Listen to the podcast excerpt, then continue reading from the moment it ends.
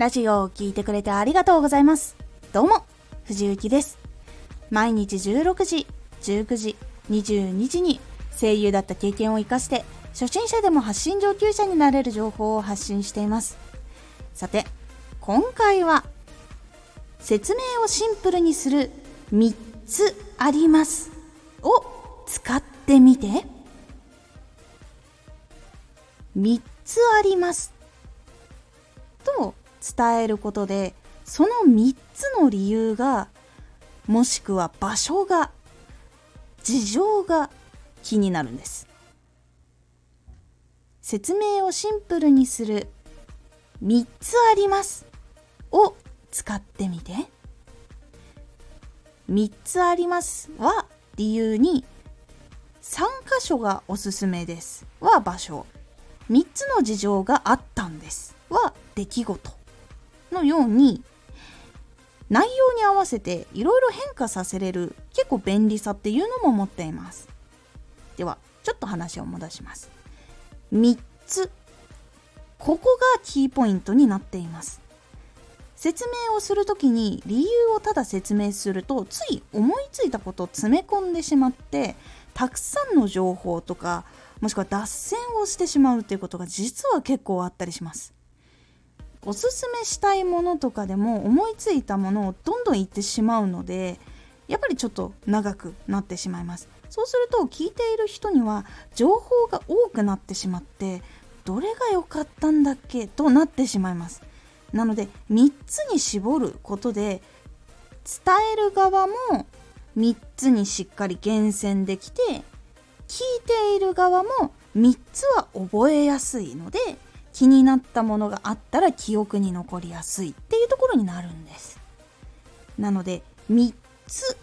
ということで説明や伝えることをシンプルにまとめる意識が働きやすくなるんです。そのことで聞いている人が聞きやすくなるので結構おすすめの数字なんです。でこれは2つでも4つでも5つでもなく3つなんです。これがとても一番しっくりきやすい数字と情報量なんです。2とか1だとなんかちょっと少ないというかもっとざっくりめに伝わってしまうってことが多いらしく4つとか5つになるとちょっと多すぎる。目で見れる情報でもないし音で聞くっていうのはやっぱり目で情報を認識することができないのでやっぱりできるだけ少なめの3つっていうのが良かったりします。ですが今多いのはやっぱり3つのポイントっていうのが